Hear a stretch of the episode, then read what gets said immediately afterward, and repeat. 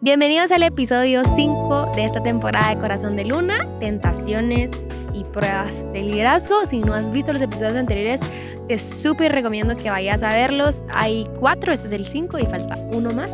Sí. Estamos haciendo esto, esta temporada. Eh, la base es este libro que se llama In the Name of Jesus de Henry Nguyen, que también está en español por si quieren ir a buscarlo. Es súper bueno. No, no crean que se lo estamos resumiendo todo el libro porque hay muchas cosas del libro que no lo estamos diciendo en este podcast pero, bueno, o en esta temporada, pero vale la pena que lo lean. Eh, tenemos, solo por si no, para que nos conozcan un poquito más, llevamos 6, 7 años pastoreando en casa de Dios, siendo eh, pastores de jóvenes. Ha sido, han sido años intensos, lo dije en un episodio, pero han sido años súper bonitos y mm, Sí. no los cambiaríamos, la verdad. Hemos aprendido mucho. Este libro nos ha ayudado bastante también. Y em, También nos puedes apoyar bastante eh, compartiendo este contenido. Y si te gusta el café, tenemos granos deliciosos.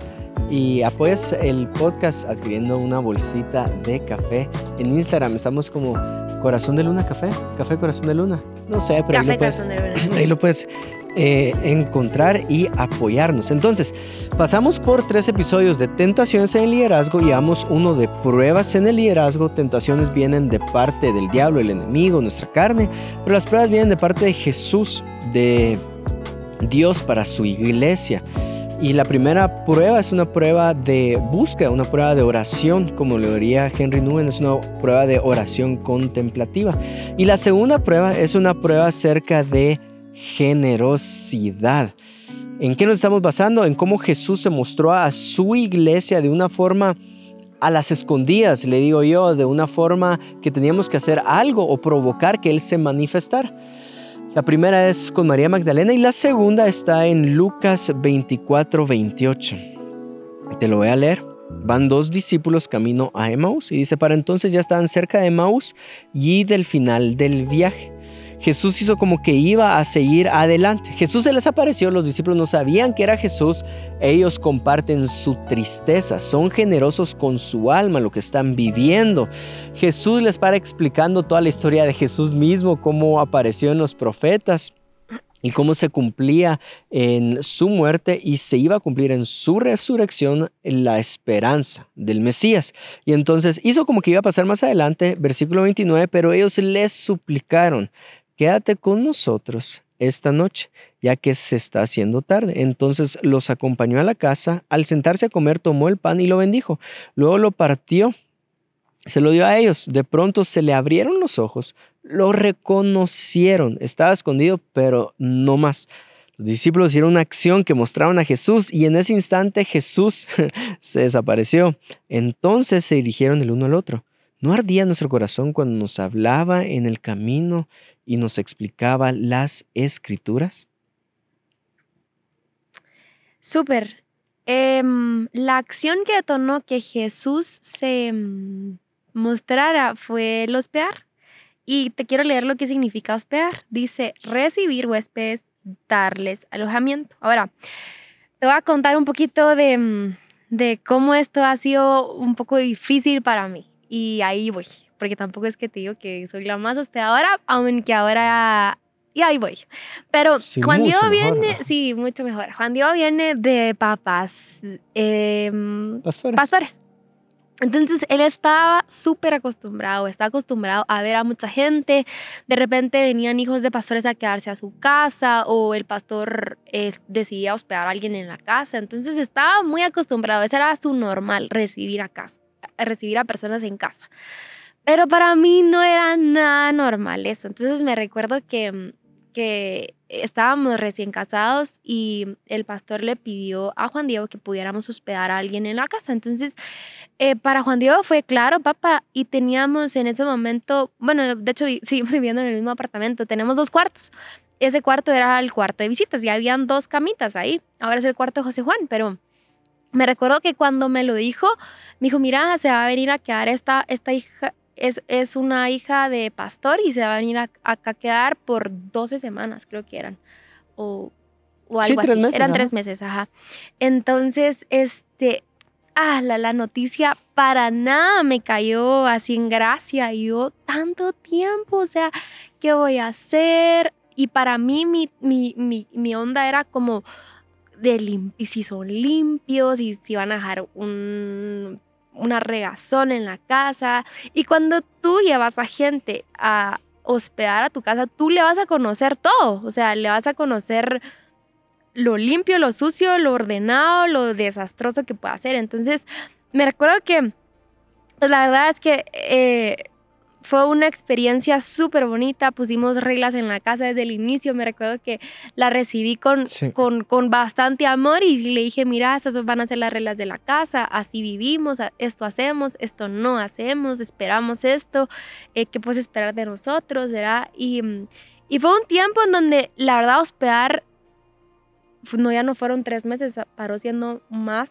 Sí, como Pero- el doble. Pero ese vínculo que hice, sí, ese vínculo que hice con, con, con la Ale, em, fue súper, súper bonito. Y, mm, y entonces, ¿por qué te decimos esto? Porque si no, si, si, si ellos no le hubieran pedido a Jesús que se quedara con ellos, Jesús no se hubiera mostrado. Esa fue la acción que lo detonó. Es vamos a ser generosos con nuestro pan, con nuestro techo, con un cuarto más.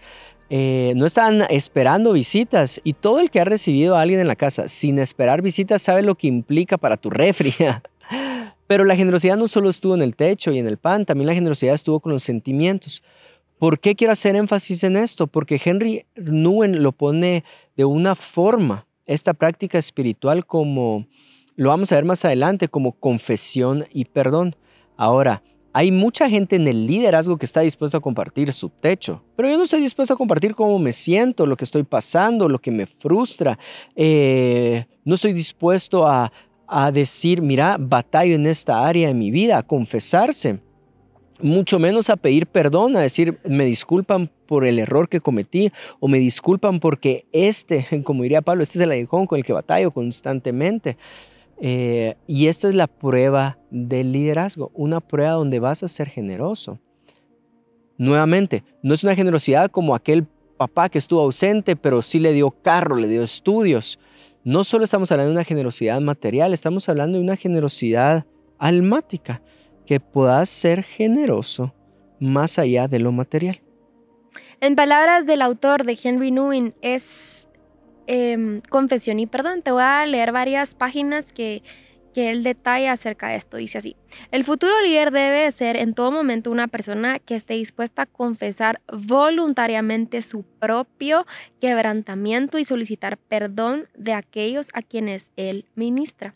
Página 65 dice, ¿Cómo un líder cristiano puede sentirse realmente amado y apreciado cuando esconden sus propios pecados y fallas delante, delante de las personas que ministran y corren a un extraño distante para recibir consuelo? Entonces, ¿cómo se vería esa prueba para nosotros?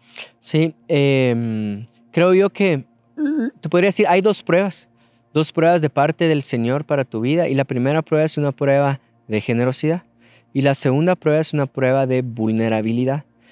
Ahora quiero expandir un poquito en la prueba de generosidad. Una vez eh, entrevisté a todos los pastores de la iglesia antes que yo fuera pastor contratado de parte de Casa de Dios y les dije, bueno, ¿cuál ha sido la prueba más grande que han pasado? ¿Sí? ¿Cuál creen que viene de parte de los cielos? Y todos cayeron en esta prueba. Dios prueba tu generosidad y cada uno de ellos fue probado de esta forma, si, estaba si estaban dispuestos a despojarse de todo y venir a servir a la iglesia. Algunos de ellos tuvieron que renunciar a un salario que era cinco veces más del salario que la iglesia les podía dar. Otros renunciaron a una carrera fuerte en industrias importantes de Guatemala con tal de venir a pastorear. Y cada uno de ellos tuvo esta prueba de ser generosos. Y no solo la vivieron ellos, la vivieron como familia, tuvieron que citar a su, a, a, a su esposa. Algunos de ellos ya tenían hijos adolescentes y explicarles, miren, donde estudiaban antes, donde comían antes, el transporte que antes teníamos, no lo vamos a tener más. ¿Por qué? Porque el Señor nos llamó y estamos dispuestos a despojarnos de todo esto para seguir el llamado del Señor. Lo que pude ver en el 2020 es que muchos pastores en Latinoamérica tuvieron esta prueba, una prueba donde, ¿será que estoy acá por las razones correctas? Eh, y tuvieron que morir a muchas cosas. Pero no solo quiero hablar de esa prueba de generosidad material, quiero hablar de esta prueba de vulnerabilidad. No te imaginas lo que nos pesa a Melissa y a mí, que hay muchos líderes que no pueden ser vulnerables con sus equipos, no pueden ser generosos con sus sentimientos, con la gente que los rodea. Y tarde o temprano te va a llegar esa prueba. Lo malo de esta prueba es que llega a través de un error propio en el cual tenés que confesarte y tenés que pedir perdón. Sí. Nuestro deseo es que seas vulnerable. Sí. Y recordarte que, mm, que, somos, el, somos el cuerpo de Cristo y el Evangelio está diseñado para ser compartido en unidad. En comunidad, perdón, y en unidad también. Sí. Entonces, em, eso, Sí, Henry Nguyen lo ponía de esta forma y es, lo dijimos, recordate que este episodio es paralelo con el episodio 2, eh, donde la prueba es ser espectacular, ser individualista. Y lo pone, no, no tenemos que ser individualistas. Es, si el Evangelio se predica de dos en dos, somos parte de una comunidad. Entonces la confesión y el perdón, la generosidad, viene a contrarrestar esta tentación diabólica. Y nuestro deseo es que tu corazón pase esta prueba. Sí. ¿Oramos? Sí. Dale.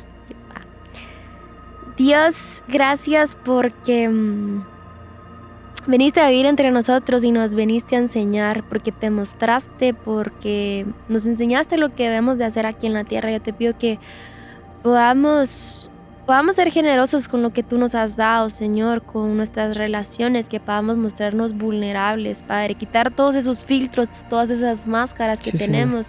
Si en algún momento creímos de que por ser líderes no podíamos serlo, te pido que tú votes con esa idea en el corazón de cada persona que la tiene, Padre.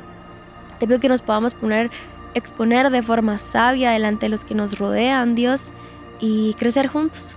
Que todo lo que tenemos y que lo, lo podamos compartir en comunidad. En el nombre de Jesús. Amén. Amén.